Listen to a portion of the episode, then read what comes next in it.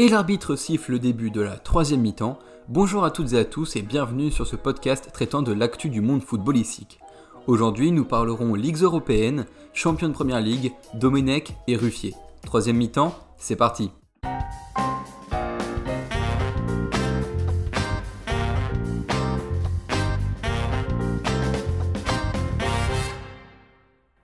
Nous sommes donc aujourd'hui avec Mila, Pavel, Gaël, Arthur et moi-même pour débattre un peu des actus foot, mais aussi pour faire un point sur les championnats du monde entier. Et c'est Pavel qui va nous commencer par nous parler de la Ligue 1, puis ensuite Milan nous parlera de la FA Cup, Gaël de la Eredivisie si je ne me trompe pas. Exact. Arthur de la Bundesliga et je vous parlerai enfin de la Serie A. Eh bien, on ouvre le bal avec euh, le plus beau championnat du monde, la Ligue des Talents.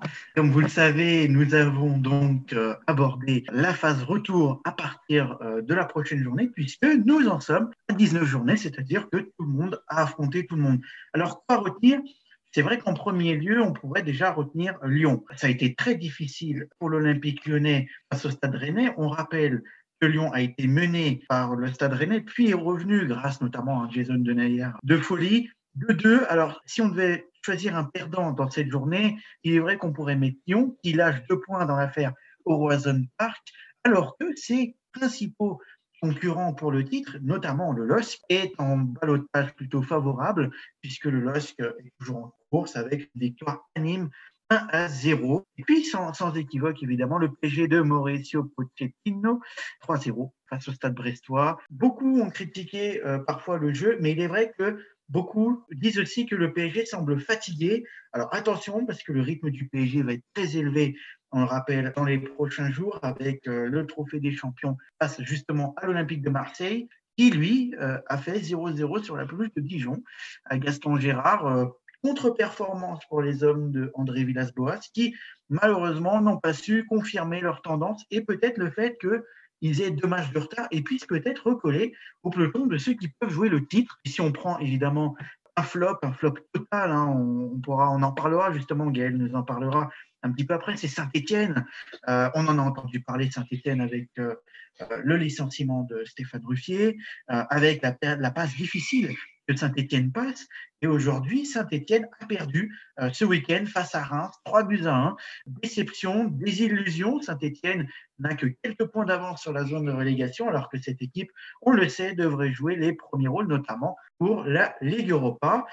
Si on devait faire un autre tour des résultats, on aurait donc Montpellier qui fait match nul face à Nantes 1-1, Metz et Nice qui font 1-1 également, Monaco qui tient aussi la, barre avec Marseille, 3 0 contre Angers, qui est une belle équipe. Hein. On rappelle qu'ils avaient battu le LOSC. Lens qui ne peine pas sans public à domicile à Bollard à Strasbourg, puisque Strasbourg l'emporte 1-0 sur la pelouse des Lensois. Et puis Bordeaux. Bordeaux se donne de l'air face à Lorient, deux buts à un, ça permet un petit peu de les éloigner de la zone de relégation et puis surtout de les mettre dans le ventre mou. Malheureusement, ce que connaît euh, l'équipe euh, du président Longuepé depuis bien trop longtemps. Alors si vous aviez très rapidement un fait majeur à retenir de cette journée de Ligue 1, ça serait quoi? Hmm, bah, Je pense que tu as quand même euh, fait un gros point sur Lyon. Je pense que peut-être Arthur va nous en parler ou peut-être autre chose, mais c'est vrai que Lyon a quand même perdu deux points qu'ils auraient pu gagner et permettre de prendre un petit peu de distance sur le podium. Mais c'est vrai que cette année, c'est plutôt cool de voir peut-être un pari un peu moins en forme et donc peut-être plus de suspense sur le podium. Oui, c'est ça. Moi, je, sans trop parler des points que Lyon euh, aurait, pu, euh, aurait pu gagner en plus, je pense qu'il faut déjà voir que Lyon a réussi une belle, belle, belle entame de championnat, une belle première partie. Oui, le PSG n'est pas dans une très grande forme, hein, Tourelle l'a payé, mais euh, on garde quand même l'image d'un Lyon qui a réussi à être champion d'automne et avec la manière, je trouve. Mais à part la Ligue 1, il y a aussi d'autres compétitions qui se sont déroulées. Et même si la première ligue, malheureusement, se joue un peu plus tard et donc pas dans le week-end, il y a eu cette semaine de la FA Cup et c'est Mila qui va nous en parler. Et oui, à défaut d'avoir euh, eu des matchs de première ligue ce week-end, euh, malheureusement, on a quand même eu des rencontres de FA Cup. Donc on va s'en contenter, et notamment trois entre des équipes de première ligue et donc euh, qui nous intéressaient particulièrement. Alors pour rappel, la, FA Cup, c'est la Coupe d'Angleterre de football, tout simplement l'équivalent de la Coupe de France. Et le premier gros match de vendredi soir, il opposait Liverpool, plus besoin de les présenter, actuel leader de la première ligue, et Aston Villa, huitième, et qui effectue une bonne saison jusqu'à présent. Ils s'affrontaient donc au, Villa Park, mais Aston Villa avait aligné l'équipe jeune, dont le plus âgé avait seulement 21 ans. Et donc, vous vous en doutez, Liverpool a remporté le, le match 4-1 en maîtrisant tous les secteurs de jeu. Mais il faut quand même saluer la performance des Villains et notamment de deux joueurs selon moi. Tout d'abord, Onodi, le gardien qui a effectué deux trois arrêts très sympas et qui ont évité le naufrage. Et puis aussi Louis Barry, euh, qui est euh, l'unique buteur, mais qui a égalisé en première mi-temps et qui a fait un, plutôt un bon match. Ce qu'on retiendra évidemment, c'est que l'équipe euh, jeune d'Aston Villa aura tenu une heure face aux, 11 de Liverpool intouchable cette fois-ci. Et c'est vrai qu'on sentait les Reds plus fébriles depuis fin décembre. Ils n'avaient pas gagné de match depuis leur énorme 7-0 contre Palace le 19 décembre. Et il était vraiment l'heure pour eux de, se reprendre et de, bah, de, retrouver un peu leur niveau de forme euh, auquel ils nous ont habitués. Dans la même soirée, Crystal Palace a joué à Wolverhampton. On s'attendait à un match équilibré, surtout que les deux équipes sont actuellement 13e pour euh, les Vols et 14e pour euh, les Eagles. Donc deux équipes qui sont très proches en termes de classement et de, niveau de forme. Et c'est ce qui s'est passé, 1-0 en faveur de Wolverhampton, un match pas très emballant honnêtement, zéro frappe cadrée côté Palace, et un Adama Traoré qui a un peu fait euh, le gros du travail. C'est d'ailleurs lui le seul buteur du match euh, sur une magnifique euh, lucarne droite depuis l'extérieur de la surface. Mais c'est malheureusement le seul fait de jeu vraiment intéressant du match. Mais bon, l'essentiel est fait. Et puis samedi, le club de cœur d'Armand accueillait à l'Emirates Stadium l'équipe de Newcastle, actuelle 15e. Et au terme d'un match assez peu convaincant, on va le dire, il a fallu aller jusqu'à la fin des prolongations pour que les Gunners se réveillent enfin et marquent. 2-0, c'est le score final, avec comme buteur Aubameyang et Smith Rowe. Euh, tout n'est pas positif, notamment les mauvaises prestations de Pepe, William et Nelson. Mais euh, le boulot est fait. Ils sont en 16e pardon, et toujours dans la course pour euh, défendre leur titre.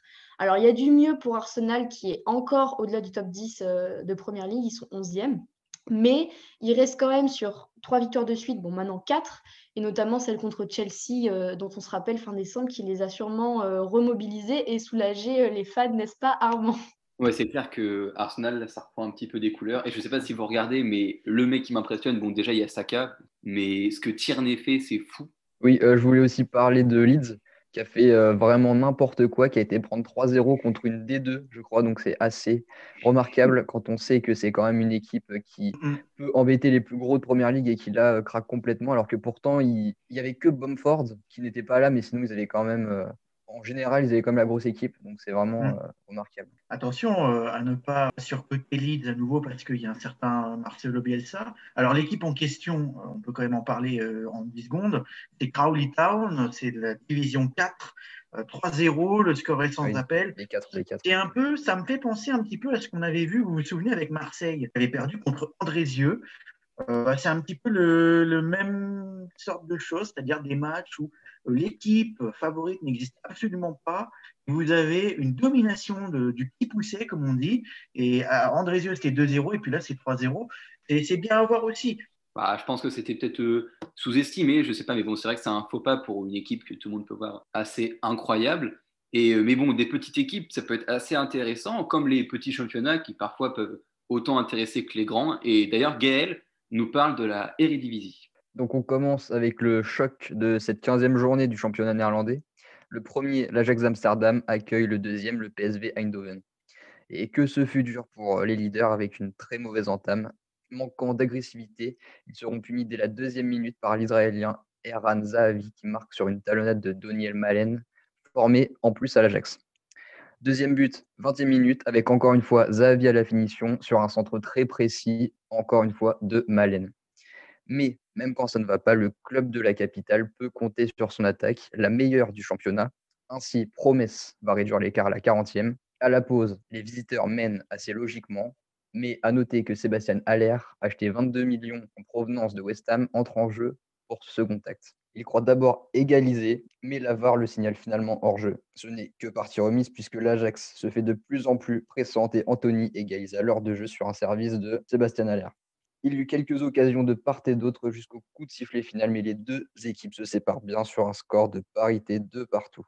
Donc, on enchaîne avec le derby de Rotterdam. Le Sparta Rotterdam accueille le Feyenoord Rotterdam. Donc, forcément, euh, Feyenoord est favori. Plus besoin de les présenter. Ils sont assez connus, notamment en Europa League cette année. Mais cette ville est assez intéressante puisqu'un autre club professionnel est basé dans cette ville. Donc, c'est le SBV Excelsior qui fait la navette entre la D1 et la D2 depuis maintenant plusieurs années. Rotterdam est la ville qui accueille le plus d'équipes professionnelles aux Pays-Bas. C'est un peu le Londres néerlandais. Donc revenons à nos moutons. Feyenoord, avec trois victoires et deux nuls sur les cinq derniers matchs contre leur adversaire du Sparta, est clairement favori. Mais il faut se méfier quand même du Sparta qui reste euh, sur une victoire contre Twente, qui sont sixième.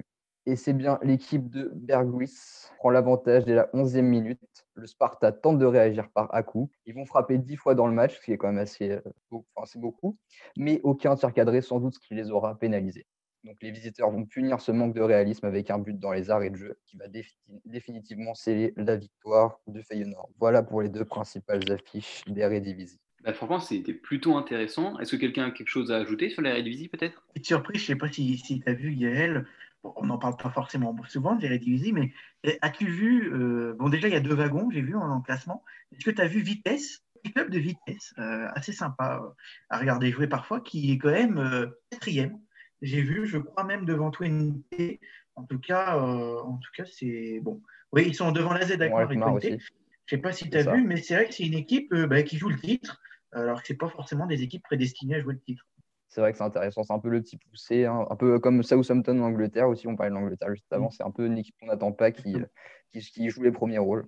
Et euh, en pays qui colle les Pays-Bas, il y a notamment l'Allemagne avec un championnat vraiment vraiment intéressant, la Bundesliga, et c'est Arthur qui nous en parle.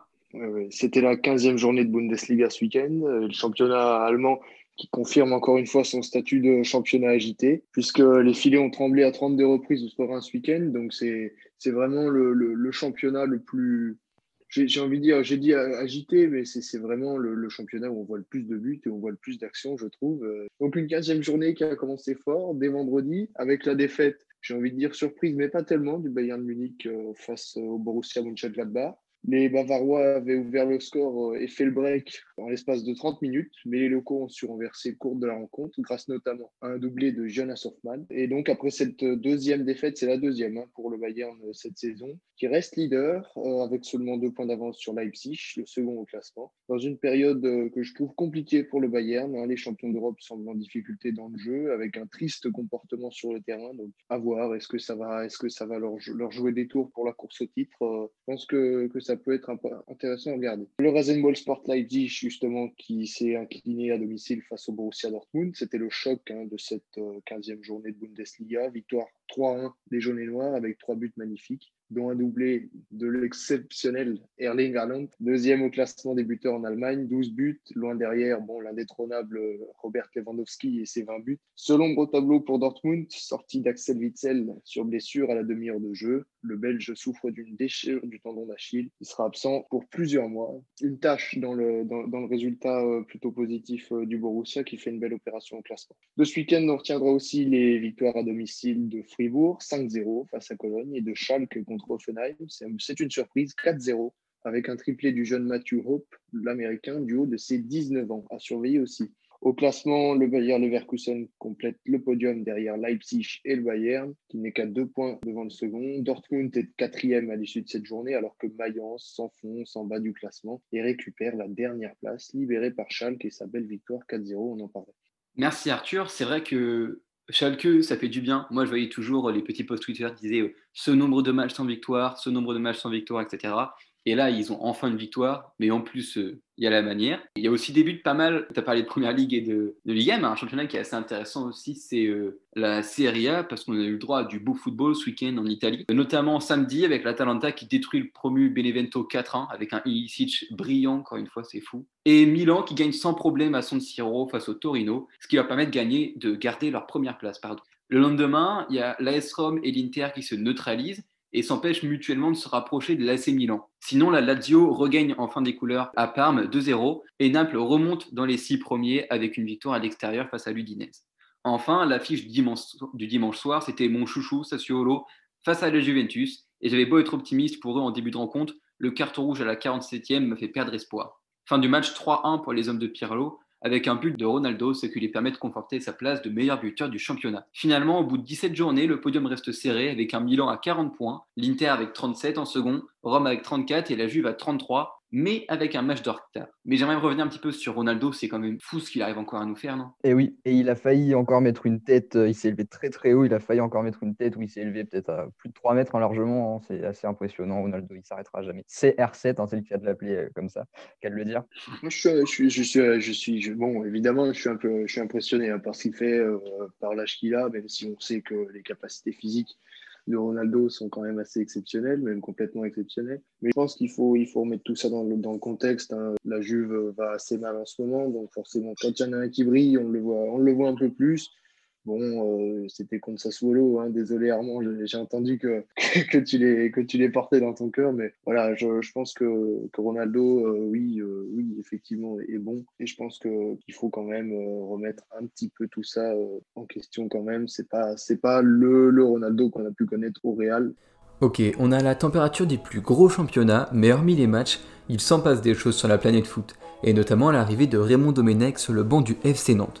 L'ancien sélectionneur des Bleus retrouve le banc d'un club pour la première fois depuis 17 ans. Un choix qui a plutôt logiquement fait parler le monde du foot français, mais ici à la troisième mi-temps, on en pense quoi? Bon ou mauvais choix pour Nantes?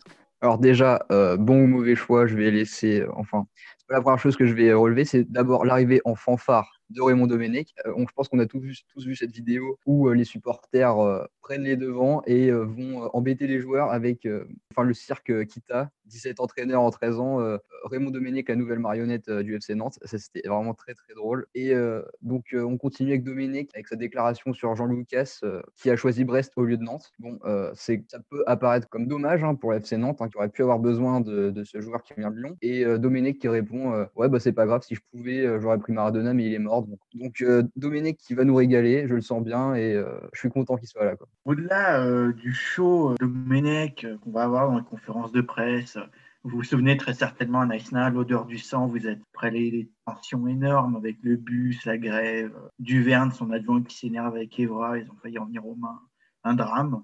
Puis là, comme tu dis, Gaël, alors il est accueilli, quitte à Circus, toute la fanfare et tout. C'est vrai que moi, il y a un truc que je dois louer chez les supporters, c'est qu'au moins, c'est pas forcément à Domenech qu'ils en veulent. C'est d'abord à Kita. Et il est vrai que moi, j'ai une théorie, c'est que euh, Kita a pris Domenech parce qu'il n'a plus personne d'autre dans sa besace. Après le choix de Domenech, moi, je le, comprends. Je le comprends parce que Nantes, aujourd'hui, ils veulent assurer des points. Ils veulent pas chercher à lancer des entraîneurs. Moi, je vois tout de suite des gens qui chassent, ouais, aurait dû lancer un tel, un tel. Ouais, d'accord, mais déjà, un Kita, il va pas attirer tellement son club est folklorique. Et deuxièmement, tu vas pas dire à Kita, euh, on va lancer un entraîneur au risque de se faire reléguer. Oui, non, moi je, je, je rejoins, je rejoins Pavel là, sur ce qu'il disait, euh, notamment sur Kita. Euh, je pense que le, le, problème de Nantes là actuellement, et, les supporters le soulignent, c'est pas tellement savoir si c'est Domenech ou pas, ou bon, ça, ça, joue forcément hein, parce que Domenech a un, passif qui joue dans sa défaveur, et c'est peu de le dire. Mais euh, je pense que qu'avant toute chose, c'est le, problème à Nantes, c'est Kita. Kita qui nous a ramené euh, des entraîneurs sortis de partout et nulle part. Hein. Il avait fait quand même venir euh, Ranieri, il nous a fait venir euh, Zakarian euh, plusieurs fois, René Girard. Enfin, à chaque fois, il y a c'est sur des périodes courtes. Et on commence là avec, avec Domenech. Bon, cette fois-ci, c'est le contrat qui est court. Hein. C'est pas Kita qui va, le, qui va le virer. Mais en tout cas, c'est pas tellement euh, Domenech, moi, qui m'inquiète pour Nantes, c'est plutôt Kita. Et les supporters n'ont pas l'air nus, quoi. Ils l'ont bien compris. Petit aparté, euh, juste euh, vite fait. c'est vrai que tu disais Domenech, équipe de France. J'ai juste lu un sondage récemment. Les Français ont pardonné à, à Domenech Naïsna. Il faut quand même le souligner, c'est-à-dire que l'image de Raymond Domenech serait restaurée selon son date. Ouais, mais on y pense, on y pense, on l'a en tête. Je veux dire, moi j'entends Domenech, Domenech revient, je me dis, mais qui a été suffisamment fou pour redevenir la risée de, de, la France? Bien qu'il ait été pardonné, c'est sûr, moi aussi je lui pardonne, c'est peut-être pas tellement sa faute, mais bon.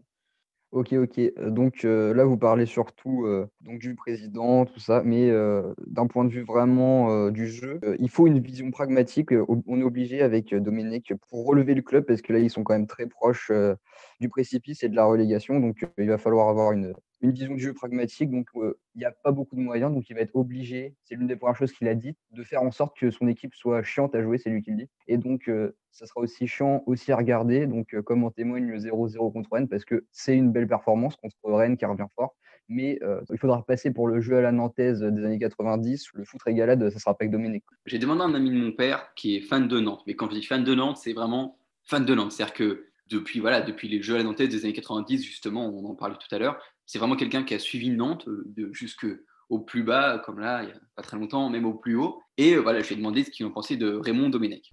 Bon, écoute, pour moi, bon, allez, euh, en étant supporter de Nantes, j'étais pas très favorable à sa venue parce que je dirais que ni l'homme ni l'entraîneur, je l'apprécie en lui-même. Je pense que c'est plus un, un showman Bon, maintenant, c'est vrai que euh, je pense que ça a été un très bon joueur, Domenech, à une certaine époque, dans les années 80. Il faut pas lui enlever non plus que ça a été aussi un bon entraîneur, même s'il y a eu l'histoire de l'Afrique du Sud, puisqu'on a quand même été en finale de Coupe du Monde en 2006. De mon avis personnel, l'arrivée de Domenech, j'étais pas très favorable, mais comme toute personne, il faut laisser sa chance et laisser exprimer un petit peu l'expérience de la personne pour voir si ça peut marcher ou pas. En, lui-même, voilà, euh, je trouve que par rapport déjà aux deux résultats que Nantes a fait contre Rennes et Montpellier, on n'a pris que deux points, mais on n'a pas perdu. Le jeu s'est amélioré à Montpellier. Donc je pense qu'il y a une dynamique qui fait qu'on n'a pas pris des équipes comme Dijon ou Nîmes, quoi. Voilà. Euh, donc c'est pas trop mal. Je pense qu'il faut lui laisser le temps. Il n'en a pas beaucoup, hein, puisque le championnat va aller très vite quand même, et puis on est quand même 16e. Donc ça peut être bénéfique comme dangereux. Mais bon, après, il fallait trouver une autre solution. Je pense que voilà.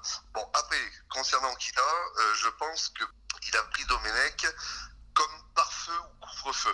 Je vais te dire pourquoi. Kita est assez critiqué par tous les supporters du FC Nantes depuis sa gestion depuis 13 ans. On a un recruteur franco-iranien qui s'appelle Baya et qui en fait est un magouilleur première et qui en fait a pris euh, les rênes un petit peu du recrutement du FC Nantes. Et on s'aperçoit que tous les recrues qu'on a pu prendre depuis euh, 3-4 ans, depuis l'ère de ce franco-iranien, on n'a pas des, des personnes euh, qui sont crédibles sur le terrain. Ouais. Ça c'est ça c'est embêtant, sachant que sur le terrain on prend des joueurs euh, qui sont comme Augustin pas en très bonne forme et puis qui ont toujours pas joué avec Nantes. Donc c'est qu'il y a un problème physique. Ouais. Je pense qu'il y a une mauvaise gestion et je pense que le fait est qu'il ait pris Domenech en tant qu'entraîneur, ça a évité qu'on parle trop de lui, que les supporters s'attaquent encore plus à lui. Ah, C'est-à-dire qu'ils ont trouvé une autre cible avec Domenech. Nantes va devenir une équipe qui, qui n'est pas dans un précipice, qui ne va pas tomber dedans, mais euh, qui va perdre tout simplement de sa superbe. Et Domenech n'y est pour rien, Kita y est peut-être un peu plus pour quelque chose. Et, au-delà de ça, pour, terminer peut-être ce, débat et puis pour une ouverture pour une prochaine fois, euh, c'est vrai qu'il y a un truc euh, qui est aussi symbolique euh, de, ce qui se passe à Nantes, c'est aussi la base des entraîneurs et le recyclage absolu qu'on adore faire en France. Il faut me dire, il faut vraiment regarder la stat. hein. Depuis combien de temps René Girard est dans les clubs français? Depuis combien de temps Michel Derzakarian il est dans les clubs français? Ça, ça sera un autre sujet de débat. Moi, je trouve que c'est dommage. Alors, tu vas me dire, ouais, c'est pas la période pour relancer à Nantes, et ça, je l'ai dit. Mais euh, là, euh, il serait temps quand même de, passer à autre chose et, et, de, aussi de lancer des entraîneurs, euh, même pas forcément aller chercher à l'étranger, mais lancer, quoi. Faire confiance aussi à des adjoints, quoi. Ils sont là pour remplacer les mecs, on va pas leur dire ciao. Ça, tu laisses la place à la star. Excuse-moi, mais la star, elle peut faire n'importe quoi. Et au final, tu peux te retrouver dans une situation de galère. Donc, ce sera l'occasion d'en reparler, je pense. Euh, tu as raison, c'est vrai que la question des entraîneurs en France, c'est une assez bonne question. On voit euh, les super systèmes qui marchent, par exemple les entraîneurs en Allemagne, eux, c'est assez impressionnant. Comment ils, av- arrivent à, ils arrivent à en sortir euh, à l'appel, alors que nous, il y a un système assez élitiste dans les entraîneurs, souvent c'est des anciens joueurs. Mais ça, c'est un autre débat qu'on pourra avoir une prochaine fois. Et il y a une autre question qu'on se pose ici. Après 17 journées de Première Ligue, aucune équipe n'a réellement réussi à s'imposer. Liverpool se prend 7-2 à Aston Villa, qui perdent eux-mêmes 3-0 face à Leeds, ce même Leeds qui perd 6-2 face à Manchester United, qui perdent eux-mêmes face à Arsenal 11e. Enfin bref, c'est à en perdre la tête. Mais alors, des pronostics Qui va finir champion, dauphin, des surprises peut-être? Je vais vous donner la parole un par un et déjà vous allez me dire pour vous qui est votre favori et après on en discutera. Moi, personnellement, mon favori, je pense que même si voilà, c'est une saison un peu avec du moins, on va rester sur un, une deuxième saison de champion pour Liverpool. Ouais, malheureusement, j'ai pas d'autre avis. Je crois que je suis, un peu d'accord avec toi. Bien que Liverpool euh, gagne ce championnat, je pense aussi que Liverpool va montrer et montre actuellement un tout autre visage que celui qu'on a connu les saisons précédentes, la saison précédente notamment. Donc je, pense que Liverpool peut euh, enchaîner avec un deuxième titre de champion, cette fois-ci avec euh, une domination nettement moins marquée. Moi, je trouve que c'est difficile encore à ce point-là de vraiment de définir s'il y a une équipe qui va se détacher parce que bah, comme vous le dites, c'est hyper serré. Les sept premières équipes, elles tiennent à 4 points. Donc c'est ouf, c'est incroyable. Elles sont, elles sont vraiment très proches. Et au final, Liverpool est premier, mais moi je trouve que, enfin bon, ça c'est clair, ils sont beaucoup moins incisifs et tranchants que la saison dernière. Ils sont largement moins dominants. Et on voit que bah, cette année, ils ont eu des fois des petits trous noirs où ils ont du mal à enchaîner. Là, comme je disais tout à l'heure, ils ont eu toute une fin de mois de décembre un peu catastrophique où ils gagnent certes 7-0 à Palace, mais derrière, ils, ils enchaînent pas, ils, ils gagnent aucun match. Et je pense que même si, euh, certes, ils sont favoris et il y a des chances qu'ils gagnent euh, la première ligue, ça peut aussi leur arriver encore euh, d'avoir des petits moments comme ça où ils, sont moins bien. Et ça peut aussi profiter à des équipes un peu plus régulières comme United, qui sont beaucoup plus réguliers, je trouve, depuis le début, et qui en profitent pour bah, justement leur reprendre des points. Même Tottenham, hein, Tottenham ils sont quand même assez bons depuis le début, là, avec Kane et Son. Enfin, je pense que Liverpool, ils, sont favoris, mais la domination, elle, est, largement inférieure et ça risque d'être compliqué. Et moi, je vois peut-être pas forcément euh, Liverpool euh, finir première, même s'ils finiront dans le top 3, c'est presque sûr à 100%. Quoi. C'est vrai que je les vois peut-être pas champions, mais Tottenham sont vachement forts cette année. J'ai regardé une intervention de Willow, justement, on en parlait tout à l'heure, qui a fait une vidéo sur Tottenham et qui expliquait qu'en fait, ils avaient un nombre de expected goals qui était énorme. C'est-à-dire qu'ils avaient vraiment les deux finisseurs, Son et Kane, qui font une saison d'ailleurs absolument monstrueuse, étaient vraiment très tranchants, très cliniques et marquaient presque tous leurs essais, tous leurs tirs. Et que bon, c'est assez rare qu'une équipe soit sur régime aussi longtemps pendant une saison. Ça peut être un point faible qu'on peut voir chez les Spurs, mais pour l'instant, ça fonctionne. Et c'est vrai que je les vois quand même peut-être dans la course au titre oui, alors pour moi, United, ils sont bien, mais en fait, c'est une équipe qui marche par, par fréquence. Et donc là, je pense que s'ils se mettent à perdre un match ou un match nul, ça va enchaîner les, contre-performances et ils vont se retrouver trop loin. Ça va partir comme ça.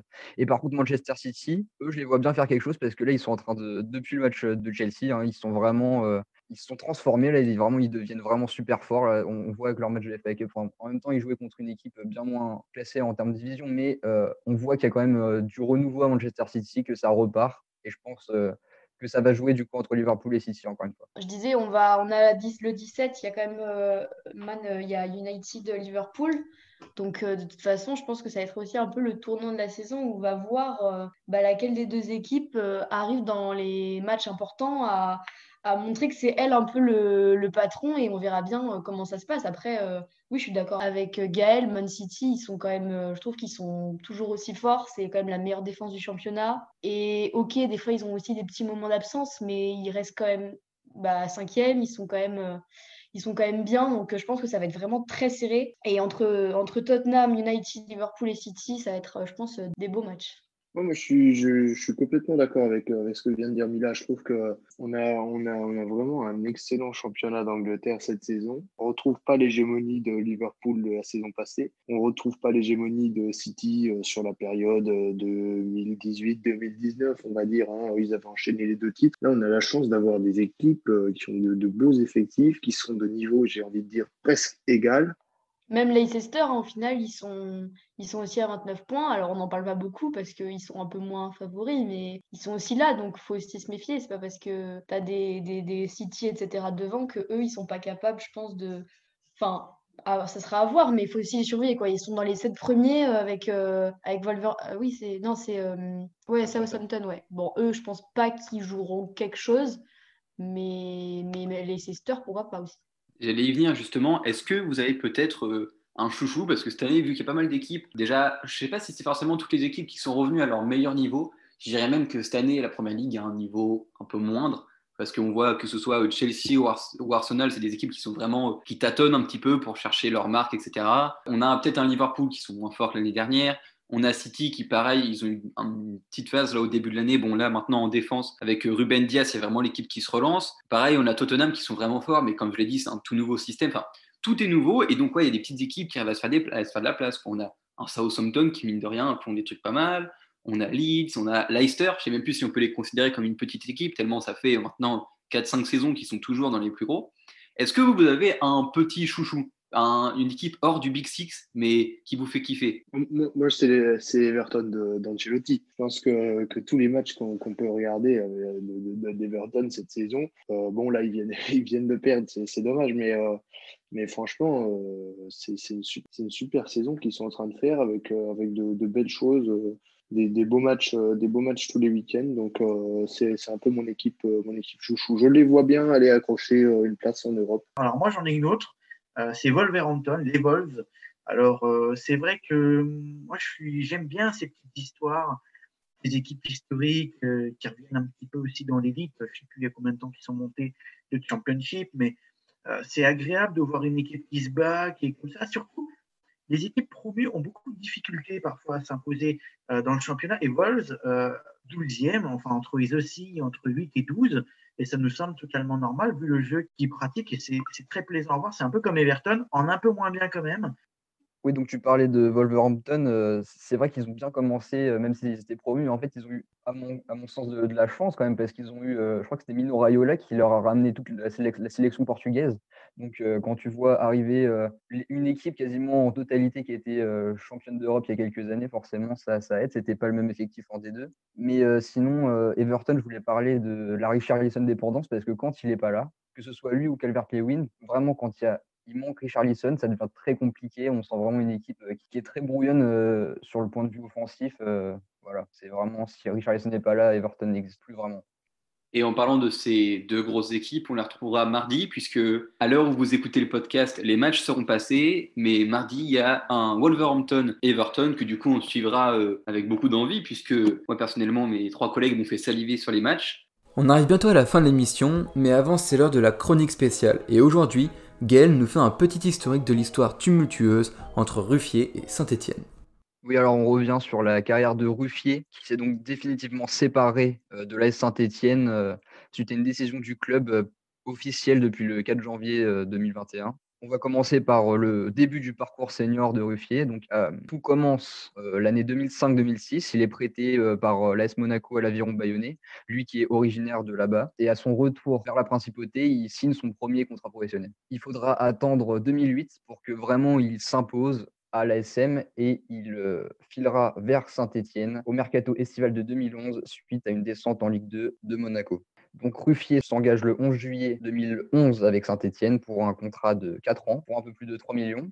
Il arrive en concurrence avec le fameux gardien numéro 1 des Verts, Jérémy Janot, ce qui ne va pas empêcher l'entraîneur stéphanois de l'époque, Christophe Galtier, d'annoncer le lendemain de sa signature que Ruffier sera le gardien titulaire pour la saison à venir. Pendant sa deuxième saison en vert, Stéphane Ruffier va s'affirmer comme un des principaux artisans des brillants résultats de la SSE et il pousse Janot vers la sortie et reprend même son numéro 16. Donc ces bonnes performances successives vont l'amener dans le groupe des 23 pour la Coupe du Monde 2014 au Brésil.